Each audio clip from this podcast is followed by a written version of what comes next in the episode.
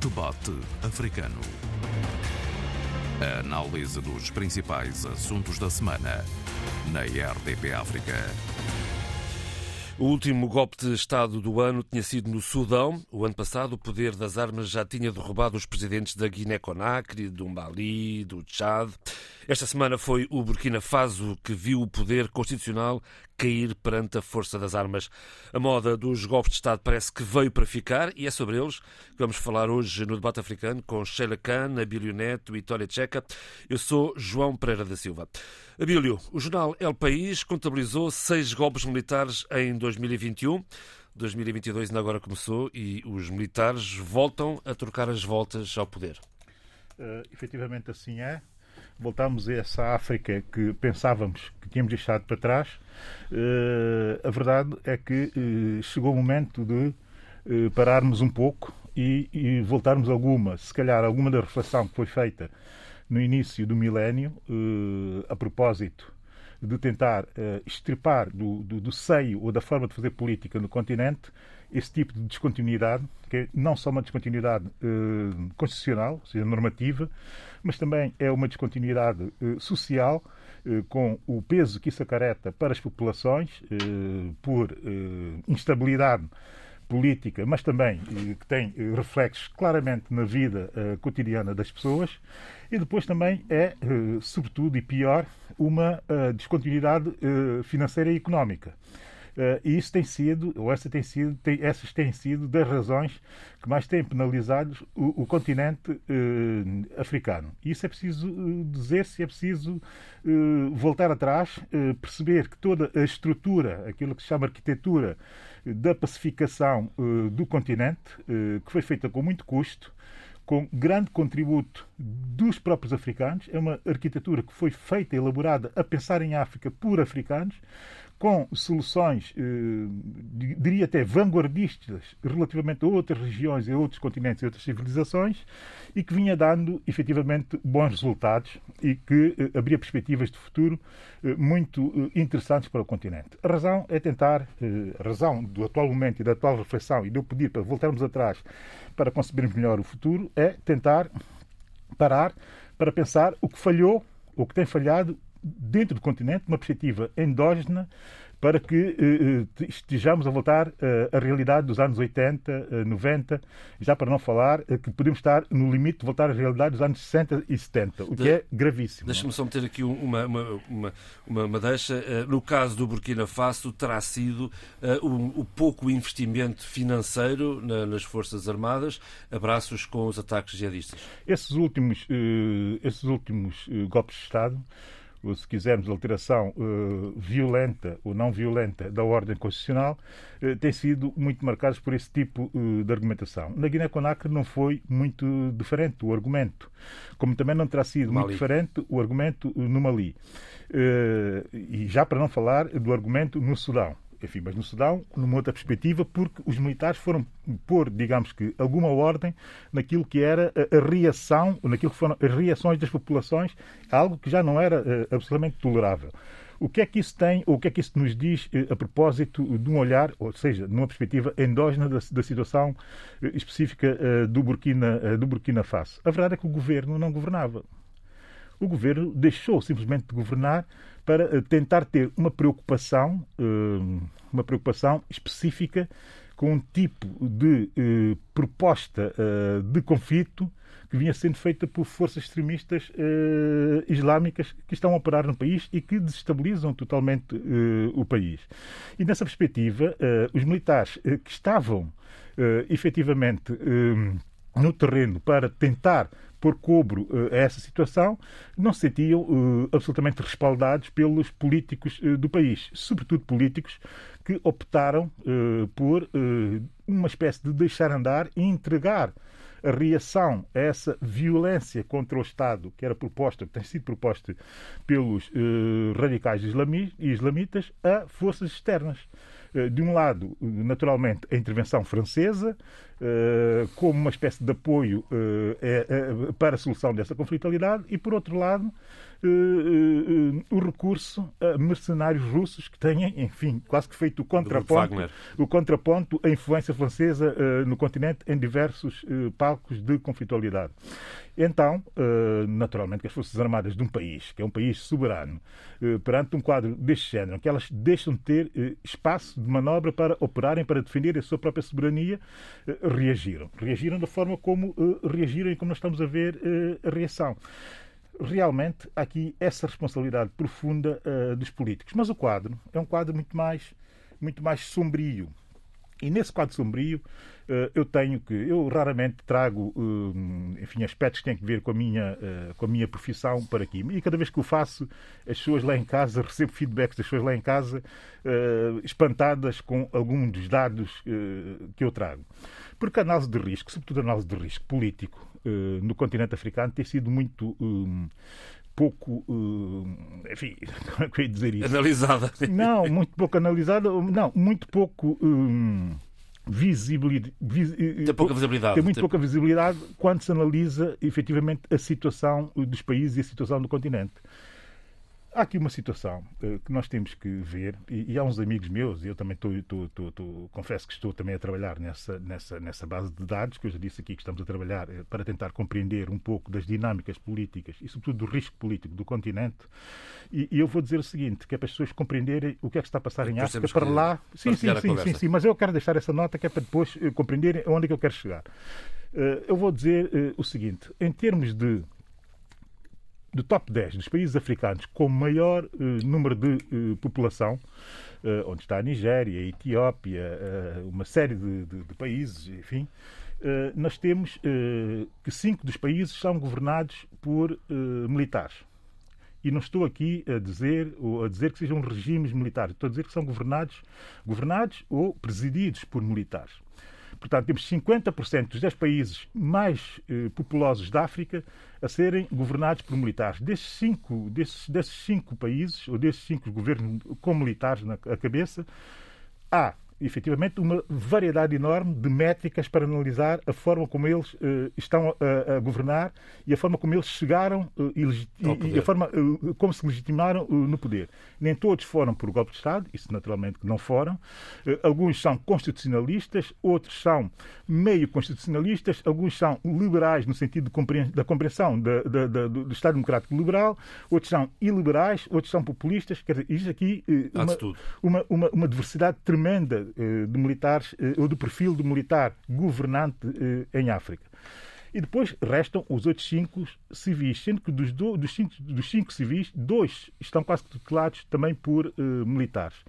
Nós temos que nos lembrar o seguinte, que, por exemplo, para compreender a métrica e a, e a, complexidade da situação, que nós temos desde o João Lourenço, que é um militar que tenta viver, dentro conviver com uma, com uma, com uma, com uma uh, democracia uh, liberal uh, e que se assume, de certa forma, ou dá-se a entender como um legítimo presidente dentro de uma democracia liberal e faz por ser esse, por ter esse perfil quase que civilista, se quisermos, até termos do outro lado o senhor Alcice, que é efetivamente um assumido iliberal, um assumido autoritário, e um assumido general, generalíssimo, se quisermos. Mas eu quero dizer é o seguinte: destes 10 países, para se compreender a dimensão do fenómeno, eh, que são países que, no seu todo, eh, representam quase 900 milhões de africanos, dos cinco países governados por, por, por, por, por militares. por militares, 900 milhões de africanos, quase 70% ou perto de 70% da, da população uh, do continente. Uh, uh, portanto, chegamos aqui a, essa, a, esse, a esse ponto em que, temos que, perceber, em que temos que perceber se esse perfil de, de, de, de dirigente, digamos assim, ou de político autoritário, autoritário ou não, com autoridade, não, nem todos são autoritários, como eu dizia, com autoridade militar que põe ordem e que põe eh, eh, e que estabiliza os países e que, eh, de certa forma, eh, garante, garante eh, eh, a soberania, se serve ou não o continente. E porquê é que eu coloco isso e termino já? Porque, entretanto, eu fui fazer o mesmo, o mesmo raciocínio, que é olhar para os, o top 10 dos países africanos com o maior nível de desenvolvimento, de índice de desenvolvimento humano, considerando naturalmente bases de dados eh, que são conhecidas por todos, não é? a do PNUD e também a do FMI, no caso o, das economias. O, das economias. E o que é que nós temos? No top 10 estão dois países, repare-se bem na decalagem, dois países que são dirigidos por militares. Todos os oito países africanos com maior nível de desenvolvimento humano são, são países por governados por civis. Eu não quero chegar a nenhuma conclusão. Mas eu só estou aqui a deixar dados umas, que é para reflexão, para reflexão dos africanos. E se fôssemos até o top 20, no caso do HDI, 15 países são governados por civis e 5 são governados por militares. Portanto, se quisermos chegar a alguma conclusão 75%. relativamente a alguma narrativa eh, africanista eh, que propõe que a solução para o continente passa muito pelo autoritarismo, aqui está a resposta dos dados, aqui está a resposta da informação factual que não é bem assim no caso do continente africano. Tony, uh, Tony Checa, uh, o peso da farda e dos galões ainda conta muito uh, em África. Enfim, temos aqui seis golpes de Estado no ano. Este ano começa já uh, com o Burkina Faso também a cair face aos militares. com certeza que sim, não é?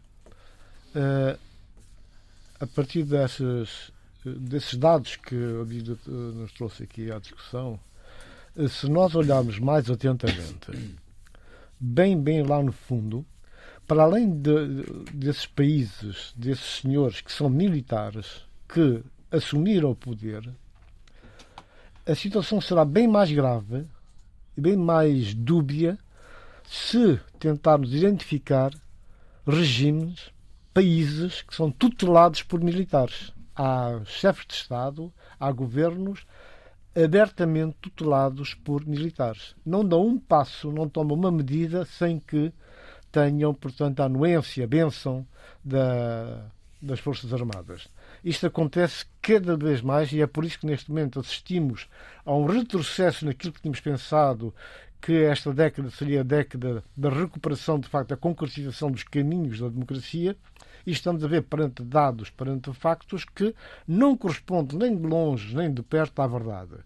E isto porque realmente, quer dizer, nós temos militares golpistas que de sociedade castrense nada têm, e temos governos incapazes, governos corruptos, que criam as condições de uma relação duvidosa de baixo nível com os militares que permite, quase que os convida a entrarem nos meandros do poder. E uma vez entrados nos meandros do poder, até porque tem essa particularidade, os militares são, portanto, mais organizados, mais objetivos, mais concretos, a ordem é cumprida por, por, pelos demais, então torna-se perfeitamente um terreno fácil para os militares é, é que a aceitação da autoridade civil pelas Forças Armadas quer dizer, continua a ser um grande déficit de toda a construção daquilo que se falava e se fala ainda em democracia em África. Muitos países foram apanhados um bocado no, em contrapé, não estavam preparados para avançar por esses caminhos, não tomaram devidas providências, não criaram as infraestruturas, nem sequer quer dizer, eh, foram capazes de criar as condições, as premissas necessárias para que os militares, eh, por via de formação, por via de elevação dos seus conhecimentos, pudessem assumir uh, os valores da democracia e que por essa via uh, se transformassem, eles dessem seu contributo para essa passagem à sociedade castrense, que são duas coisas diferentes. Uh, a realidade concreta é que toda esta doutrina obriga, chama, interpela o próprio, não só os governos, mas os parlamentares, os parlamentos africanos, para que de facto consigam ter esse papel de vigilância, de controle, de fiscalização mais rigoroso das questões das grandes políticas que são adotadas e implementadas. Uh, isto realmente é, é grave nós vemos que, portanto, agora recuando ainda um bocadinho mais, de 2008 a 2010, Mauritânia, Guiné-Conakry, Níger, Madagascar, dizer, foram todos palcos de golpes de Estado, muito embora Conakry e Níger houve um recuo, não é? Vamos ver até onde vai, mas a verdade, porém, é que eh, a, essa, a situação que nós vivemos não pode, não deve, por uma questão até de discernimento, eh, atribuir unicamente aos militares aí há um pedação, há um bocado grande que é a responsabilidade dos políticos. Inclusive, é quando querem ascender ao poder, eles encostam-se muito na força musculada dos militares para lá chegarem.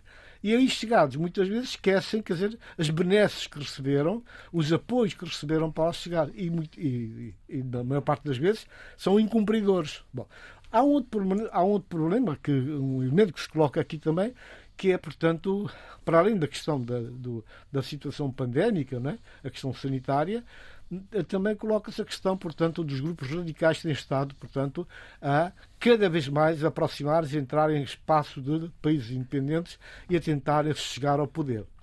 E aí, quer dizer, dá-se um problema interessante, quer dizer, interessante no mau sentido, que é uh, o investimento, pouco ou muito, mas o investimento que é feito para a modernização e a preparação das Forças Armadas para poderem ter a capacidade de enfrentar uh, esses grupos uh, acaba por reverter para os seus próprios intentos, os seus objetivos, os seus fitos, uh, dando os golpes de Estado, na melhor das oportunidades. Temos o caso da Guiné-Conakry, que independentemente de haver uma, um investimento de não haver um, investimento à altura, um investimento, investimento robusto, a verdade é que o jovem, que até era aquilo que se chama em África o menino de criação do próprio presidente que o educou, que o adotou e que lhe deu tudo e que lhe fez ser o que, o, o que ele é, já é na vida militar, revoltou-se, rebelou-se quando se sentiu com capacidade e com uma guarda petroliana comandada por ele,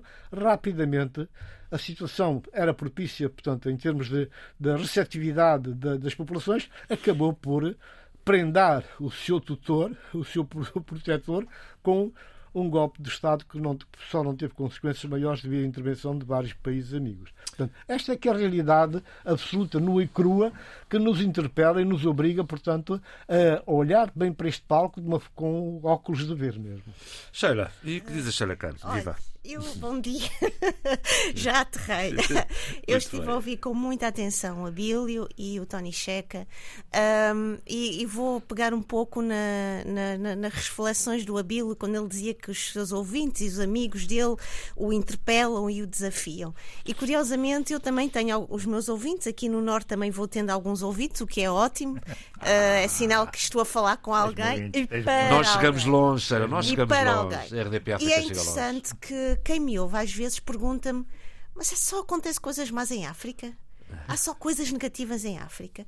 E às vezes eu, eu fico uh, uh, uh, preocupada e angustiada com, com estas perguntas. Não, não há só coisas negativas em África e não há só criações humanas que resultam em desastres e tragédias.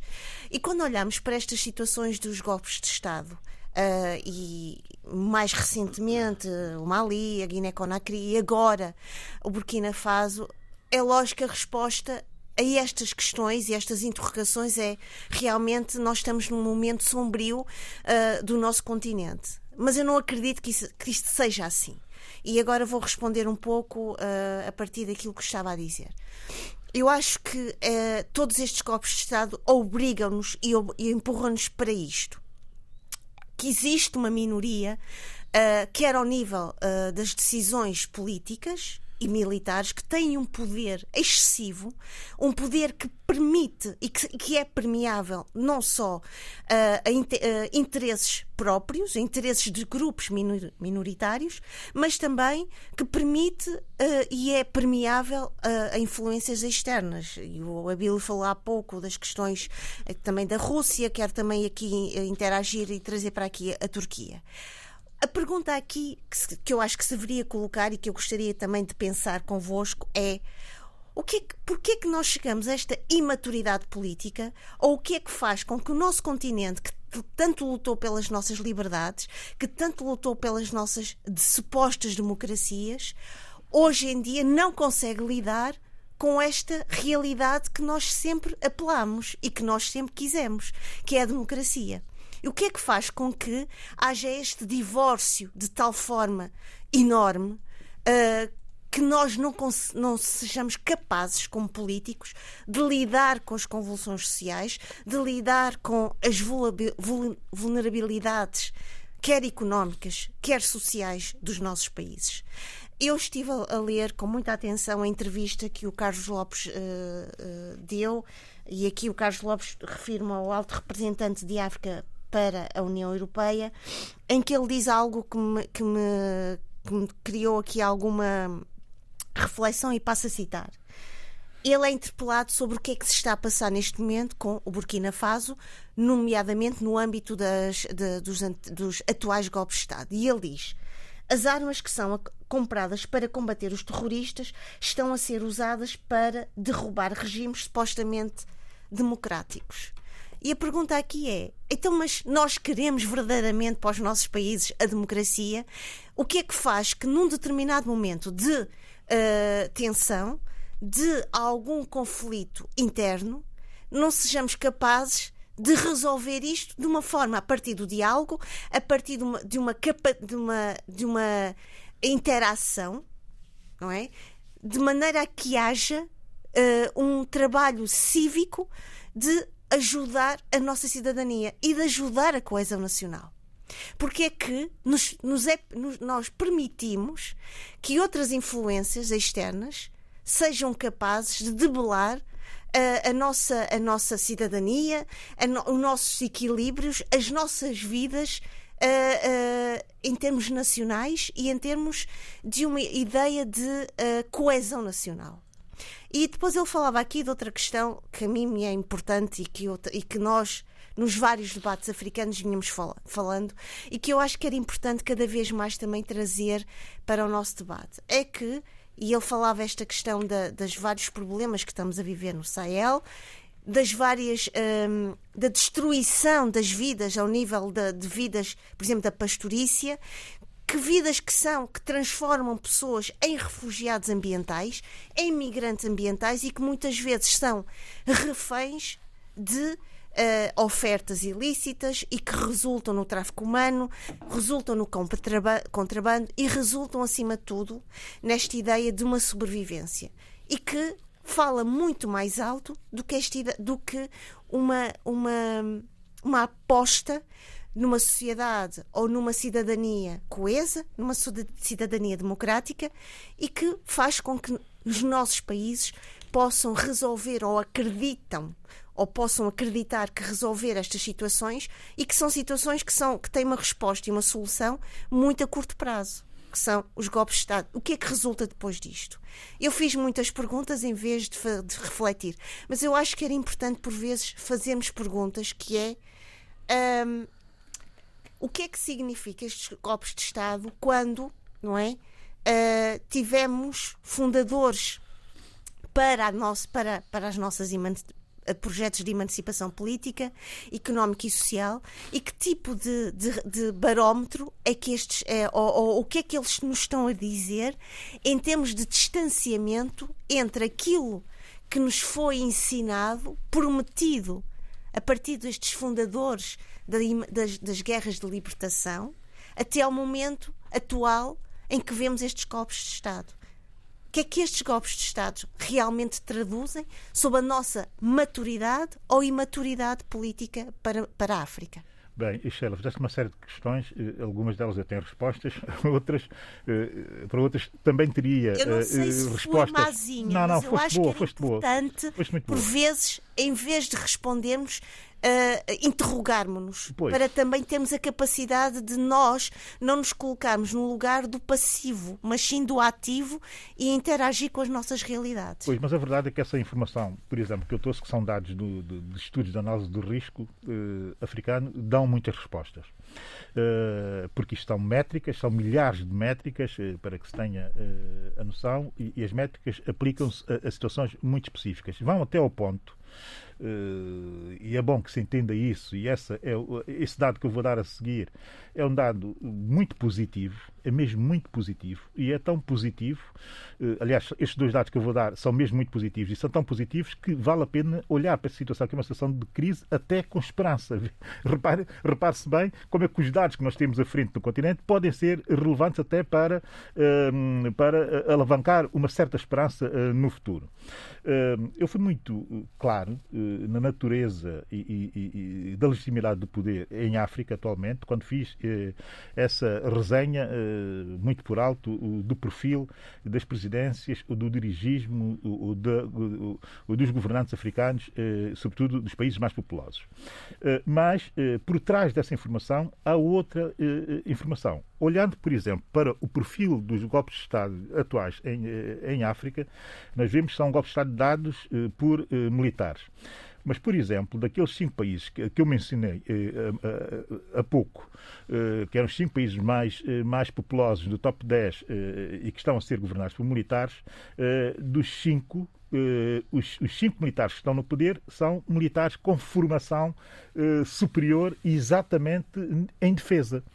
Já não estamos a falar eh, de eh, sargentos, eh, de aventureiros do poder. Nós estamos a falar de um perfil de militar, que é um perfil de militar efetivamente formado, consciente do papel do militar na sociedade, na sociedade e mais, e, e, alguns deles, inclusive, com mestrados e doutoramentos eh, na área, inclusive um deles com o perfil eh, específico da pacificação, eh, fez uma tese de doutoramento de pacificação eh, em África. Portanto, estamos a falar de gente bastante formada e que tem a noção daquilo que está a fazer. A exceção é o caso da Guiné-Conakry que é o que aparentemente é mais é o mais aventureiro desses novos desses novos eh, golpistas militares eh, africanos, coloquemos a coisa de forma tão coloquial como se possa colocar. Portanto, é isto diz muito sobre a noção que qualquer um desses envolvidos nessas eh, situações eh, de eh, alteração das ordens constitucionais tem do papel do militar eh, numa democracia, de uma, de uma, de um Estado de Direito liberal estão perfeitamente uh, conscientes daquilo que é o seu papel uh, na construção da sua própria uh, nação e na solidificação e na consolidação das, da soberania dos, das suas nações. Portanto, nós estamos a falar já de aventureiros. Primeiro, é preciso dizer isto relativamente ao perfil dos golpistas hoje, que não tem nada a ver com os golpistas dos anos 70, 80 e 90. Ponto assente. A segunda, o segundo dado, que é um dado que tem eh, muita, mas mesmo muita eh, relevância, tem a ver com o tipo de golpes que estamos a assistir. São golpes militares, como eu disse, com militares com esse perfil, mas eh, nós estamos a assistir ainda a golpes militares em consequência de eleições uh, ou de atos eleitorais. Ou seja, a, a, a, a, subversão da ordem a partir do momento do ato eleitoral. Estilo não ser, aceitar os resultados, por que exemplo. Costuma, exato, que costuma ser muito mais disruptivo e que é um tipo de golpe muito mais disruptivo do que são esses golpes que nós estamos a assistir eh, agora, que tendencialmente são reversíveis, porque qualquer um deles diz que vai passar o poder para a mão dos civis eh, a, a muito breve trecho. Enquanto que a sublevação, a partir da não, eh, da não, da não, da não aceitação dos resultados eleitorais, divide por completo uh, os países uh, e as sociedades e faz mais. E a solução para essas disrupções são muito mais longas. Porque, tendencialmente, os políticos civis o que pretendem é, primeiro, instrumentalizar os militares e colocar do seu lado, dividindo-os a partir, logo a partida. Segundo, dividir a, a própria sociedade. Terceiro, descontinuar de forma indeterminada a própria Constituição.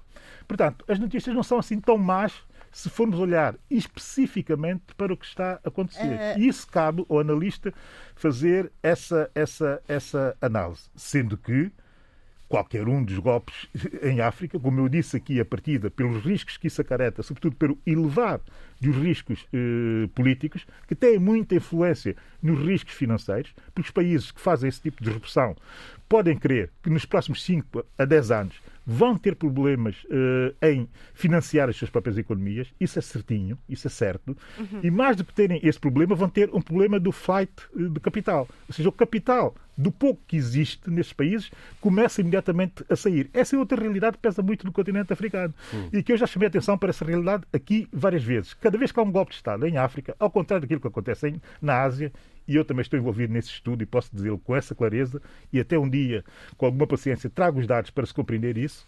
Nós, o golpe de Estado em África, perde muito mais, mas mesmo muito mais, riqueza do que os golpes de Estado, por exemplo, na Ásia, como aconteceu na Tailândia eh, muito eh, recentemente, porque não há uma descontinuidade do tecido empresarial e do tecido económico, enquanto que em África há. Uhum. Eu queria dizer o seguinte: eu, eu não. Eu concordo discordando do Abílio. Só uma coisa, Abílio. eu percebo que tens dados à tua frente e muitas vezes, como se costuma dizer, com dados à frente e com, não há como, eh, como refutar.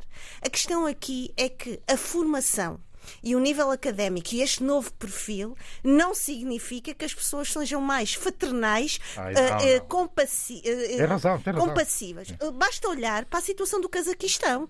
Não é? Uh, Posso-te dar este exemplo. Eu fui muito, eu tive o cuidado de estudar aquelas pessoas, pessoas altamente Qualificada. qualificadas, internacionalmente eh, Reputadas. reputadas, e, no entanto, fizeram e empurraram aquele país para onde com, com um, num- um banho de sangue que nós todos testemunhamos.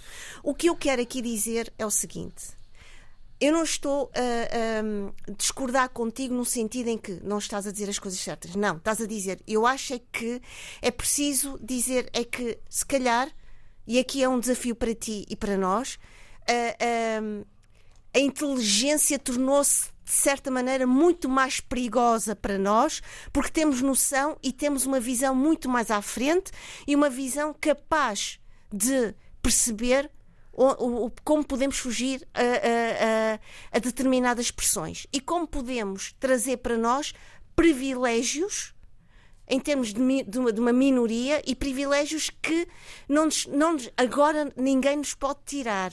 E é possível, eh, e nós basta olhar, para, olha, basta olhar para o que se está a passar em Moçambique, não é? Para o julgamento de- sobre as dívidas ocultas. E, e eu acho que isso é, a mim, angustia-me imenso. Esta nova eh, geração, ou uma geração melhor formada, melhor qualificada, tem uma capacidade e tem recursos e ferramentas muitas vezes muito mais perigosas e muito mais eh, refinadas que se calhar a geração anterior. E era nesse sentido que eu queria chamar-te a atenção e trouxe-te aqui o exemplo do Cazaquistão. Eu penso, eu penso que a Sheila, portanto, eh, da mesma moeda que o Abílio aqui trouxe, ele- ela virou o outro lado para demonstrar, portanto, que há outro lado, há outra face deste problema.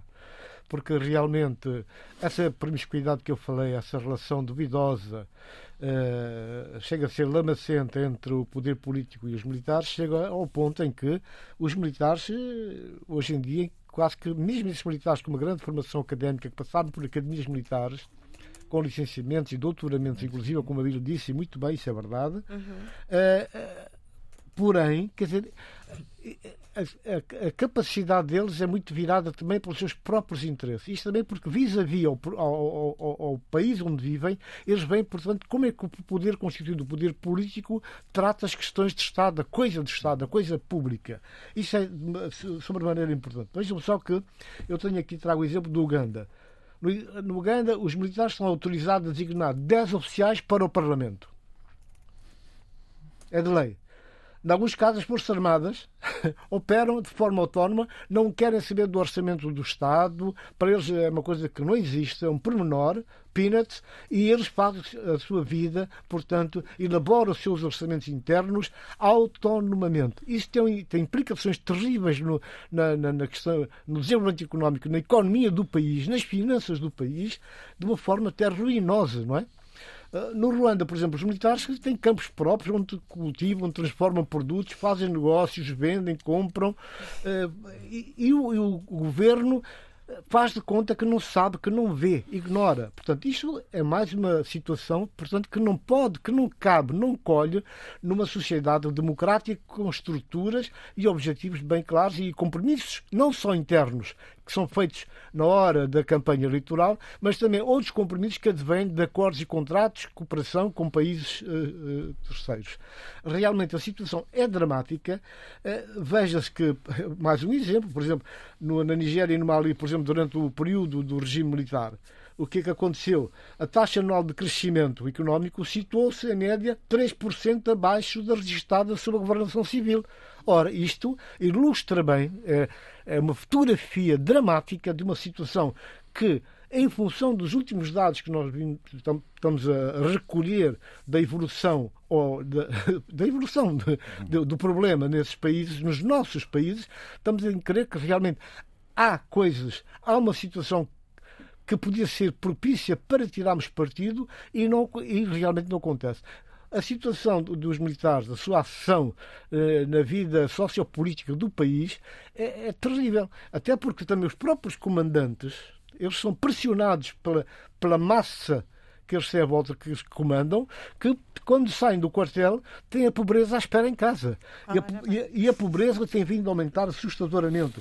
Baixos níveis da democracia, a pobreza, a ausência de perspectivas, eh, governos frágeis, governos corruptos, tudo isso junto, o facto de termos comandantes militares com formação académica superior não chega. Muitas vezes paga até pela, pela, pela cooperação internacional que, que financia que financiou com, com as licenciaturas, os doutoramentos e os mestrados e, e por aí fora. Porque ali mesmo dentro dos, dos quartéis, quer dizer, a diferença é abismal. O salário do comandante, do general, do comandante em chefe e, e a maioria dos soldados é assustador. Ele, quando chega a casa, ele tem ali a miséria escancarada, de portas abertas a, inquiri-lo. A família, né? tudo isso são coisas, são contas que têm que ser feitas, equacionadas, para nós podermos ver como sair desta situação dramática mesmo. Abil, queria só dizer o seguinte: é muito interessante o teu estudo, eu até gostaria de um dia poder lê-lo. Não é meu, eu e... só, só, só, faço parte de uma Sim, equipa que é uma equipa. Gostaria de um dia vocês. De analistas africanos. Pronto, gostava e... imenso porque é muito, uma das cadeiras que eu tive, a Sociologia do Poder, é muito interessante, é, é, é, é realmente trabalhar as várias fazer a arqueologia do poder num país, Exato. não é? As várias dimensões. E aqui imagina, imagina a ambição de fazer um continente, sobretudo para atender e... a, um, a, um, a, um, aspecto específico que é o da análise política que nós achamos que está a ser muito mal feita uh, em África. Quando eu digo em África, é muito determinada por aquilo que vem de fora para dentro. Exatamente. E o que nós queremos fazer é produzir endogenamente era, era um, um olhar a partir dos dados que nós temos. Era exatamente. O olhar de dentro. Exatamente. Era Mas onde eu queria chegar, porque o Tony Checa também tocou nessa situação ao nível da educação, que é de onde é que vem esse conhecimento, de onde é que vem essa formação e como é que isso também, esse conhecimento e essa formação, que não é endógena, não é? Que não respeita muito e se calhar os contextos locais, culturais, económicos e tradicionais dessas pessoas, como é que isso influencia na sua formação e nas suas representações do poder.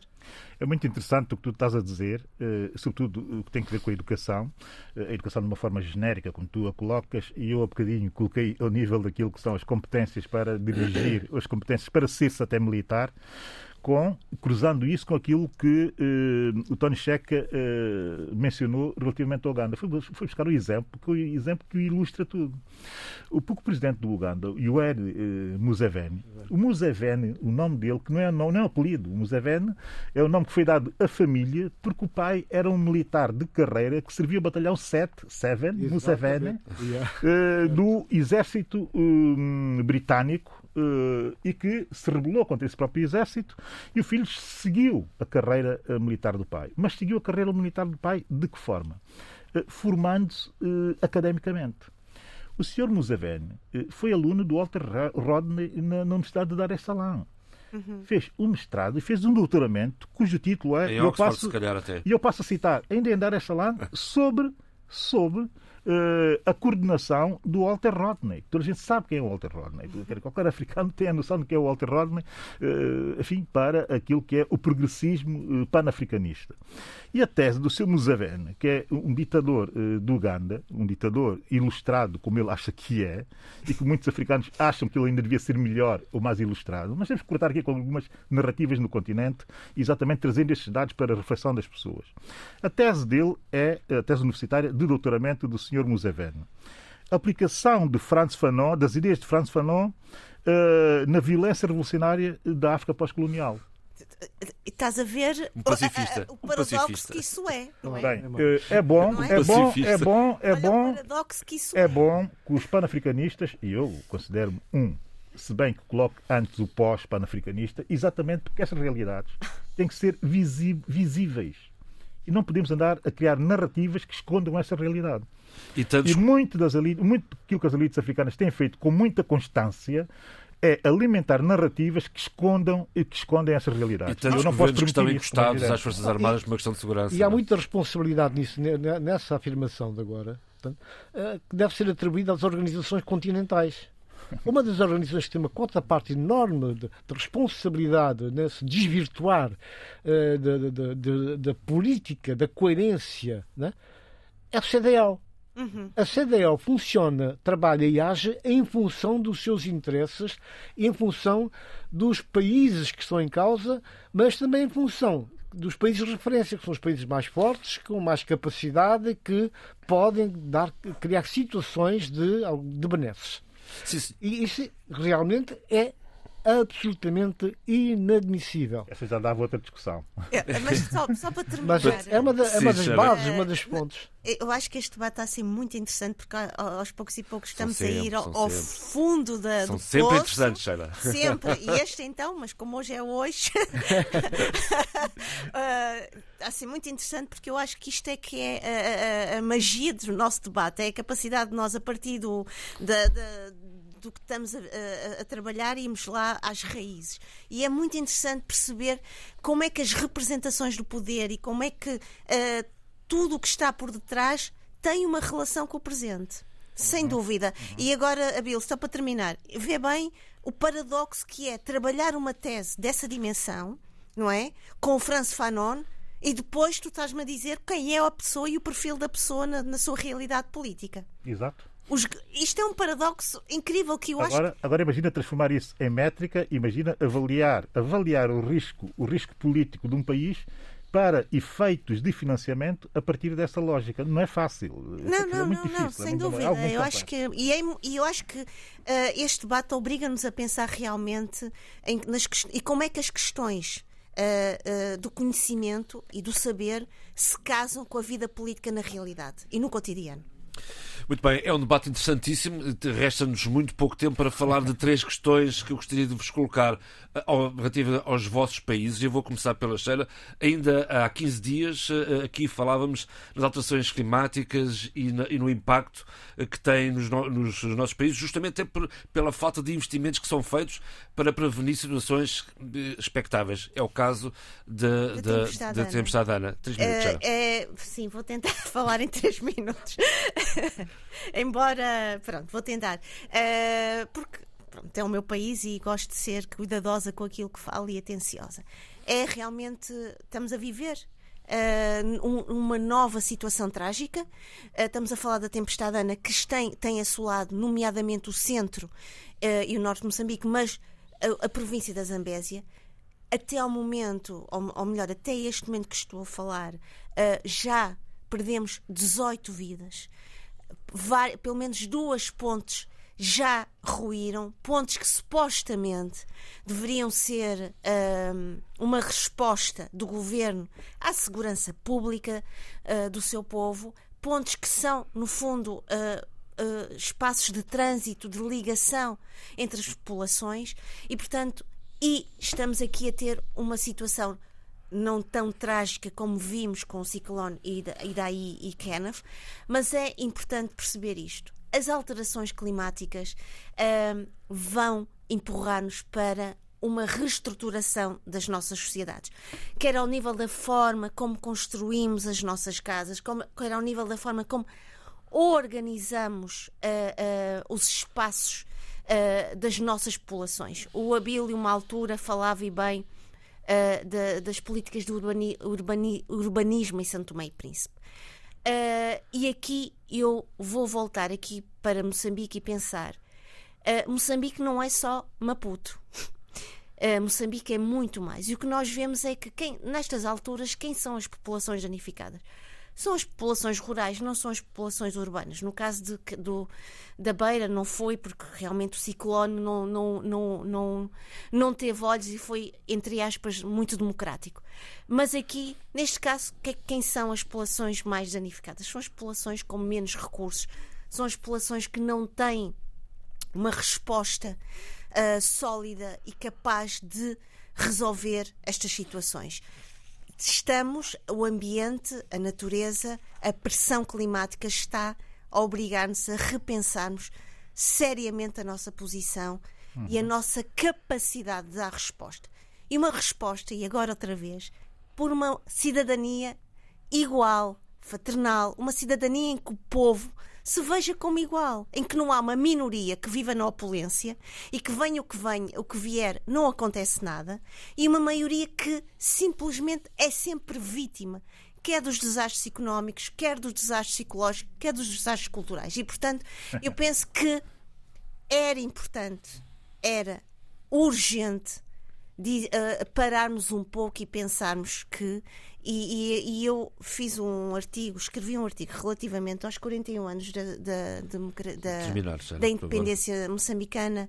Uh, uh, so, falei sobre a imaturidade política, não falando sempre mal, porque não é isso a minha, não é isso a minha vontade. Mas a verdade é que acho que era importante, cada vez que fizermos o elogio da independência, pensarmos nestas situações e trazemos estas situações para o âmago da nossa discussão, porque isto tem de acabar, isto tem de dar, fazermos um ponto final para estas enormes desigualdades, porque é aqui que vemos as desigualdades no nosso país. Ó oh, Sheila, aqui só muito rapidamente, Sim. só uma, uma chegazinha. Uhum. Há uma responsabilidade enorme, enorme, dos governos, neste caso o governo de Moçambique. Ai, sem dúvida. Porque todos nós, há quem não saiba. Concordo plenamente consigo. Que, que a zona é uma zona, portanto, vulnerável, onde tem acontecido e vão continuar a acontecer, e cada vez mais sim, sim. os efeitos da revolta do clima em função do, da ação Ou melhor, do homem. Moçambique sabe então, perfeitamente então, isso. É? Exatamente. E tem que, tem que avançar por, por, por, por outras políticas tem que pôr políticas preventivas, tem que criar infraestruturas e a ajuda que vem, interna ou externa,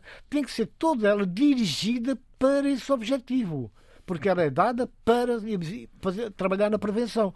E cada vez que há uma situação destas, a catástrofe é enorme, o número de vítimas aumenta, aumenta cada vez mais e tende a aumentar. Portanto, há uma responsabilidade enorme que pende sobre os governantes. Eles têm que ser chamados a capítulo. Eles têm que optar pela prevenção e aplicação dos fundos, dos meios todos nesse sentido. Se não fizerem. E, acima de tudo, eu acho que deveria, uh, se me permite, João Pereira, só para responder, uh, para responder ao Tony Checa, uh, à sua interpelação, deveria haver cada vez mais uma, um cuidado em formar pessoas especialistas nesta área, para que haja uma capacidade de dar uma resposta antecipada, de previsão, e que isto seja, um, seja uma tradição, quer ao nível de mestrados, de doutoramento, criar gente que possa.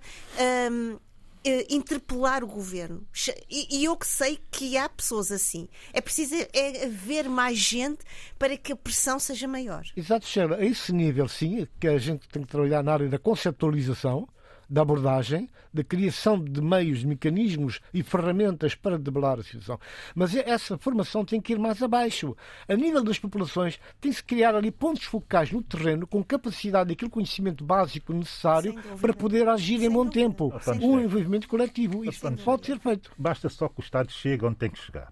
Mas o Estado pode Mas chegar a, Estado com ligação tem, às tem, pessoas. O Estado, o Estado tem que ser gerido para chegar onde ele tem que chegar. E, e, e, onde ele tem que chegar é exatamente onde vocês estão a dizer que tem que chegar. Exato, exato. Agora, uh, ter ausência de Estado nesse tipo de espaços, uh, espaços onde é necessário o ordenamento do território, o espaço onde é necessário uh, prover a população do mínimo e do básico para que ela viva, para que não seja, para que não seja instrumentalizada por outros atores contra o próprio Estado, isso tudo é vivido em, em, em Moçambique, porque o Estado não chega a todo o território nacional. Mas isto não é só uma questão uh, específica da narrativa pós-colonial. É, não, não, não, é, é, é, muito mais uh, preocupante claro. quando uh, grande parte de, de, do discurso político eh, nos nossos países foi feito no sentido da centralização. Uhum. E Sim, isso, senhor. E isso é, é, é, preocupante. Temos não? que avançar para as propostas de leitura. Temos, temos que avançar. Pois já, já estamos com 48 minutos de programa. O tempo oh. passa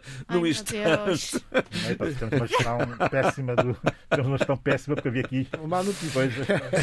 Tínhamos é, assuntos para, de, enfim, ainda para tratar de retimização de Tomé e Príncipe e Guiné-Bissau com, com o novo governo da Guiné, eh, uma crise no governo de São Tomé é mais uma, mas, meus amigos, o tempo não estica. Se uh, podemos deixar cair as propostas de leitura, dando um minuto a cada um de vocês não, para não, falar não sobre chega, isso. Não chega. chega. Abílio, o que é que lemos este fim de semana? Uh, este fim de semana uh, eu ainda estou na onda daquelas coisas que eu, enfim, fui lendo No Natal. no Natal. E foram muitos. Eu, eu, confesso que até eu me assustei com tanta leitura. Bem, um é uma sugestão. Um é uma sugestão de um livro que foi lançado muito recentemente. Mário Domingos, uhum. Mário Domingos, A Afirmação Negra e a Questão Colonial, coordenação de José Luís Garcia pela Tinta da China. Quem é Mário Domingos? Mário Domingos é um São Tomense, nascido na Ilha do Príncipe, filho de mãe angolana e de pai português, que vem muito novo para Portugal uh, e junta-se à família do pai aqui em Portugal, cresce em Lisboa e é efetivamente uma personalidade tremenda e que é muito ignorada tanto em Portugal como é ignorada em São Tomé e Príncipe, porque ele coloca questões no início do século que são questões muito pertinentes de serem colocadas hoje. Ele já naquela altura advogava por uma autonomia e por uma soberania dos espaços uh, coloniais do Império Português, rompendo. Assumia-se anarquista, eh, mas também assumia-se um nacionalista africano nesse, nesse sentido.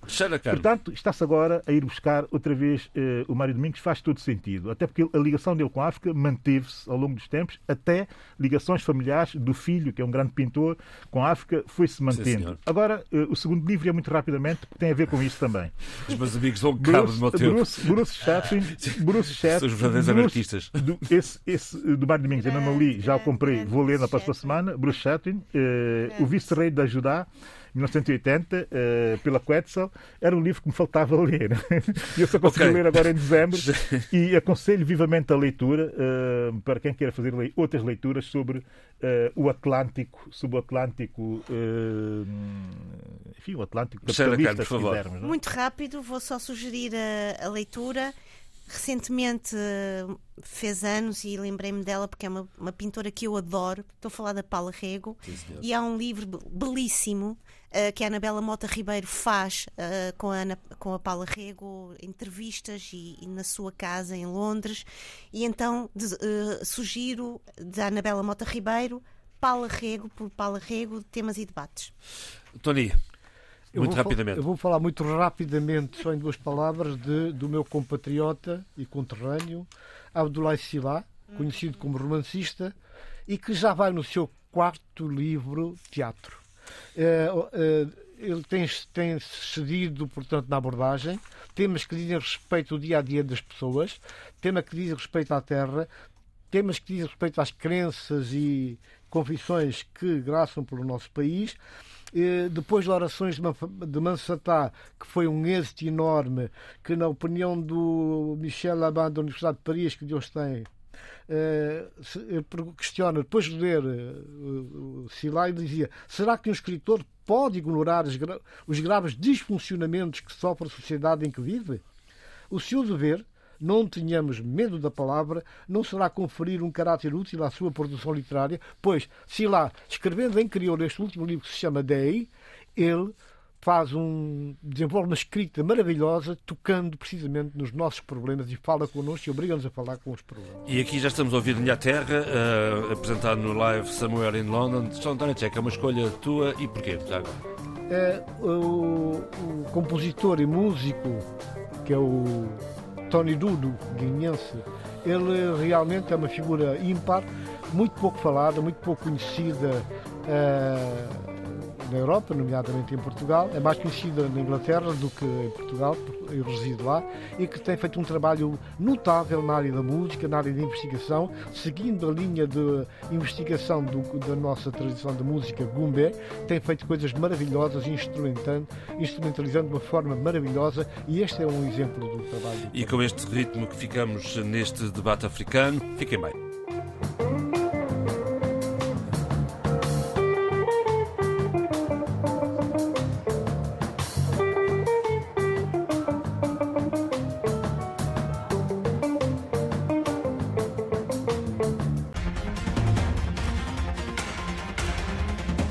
Debate Africano. A análise dos principais assuntos da semana na RDP África.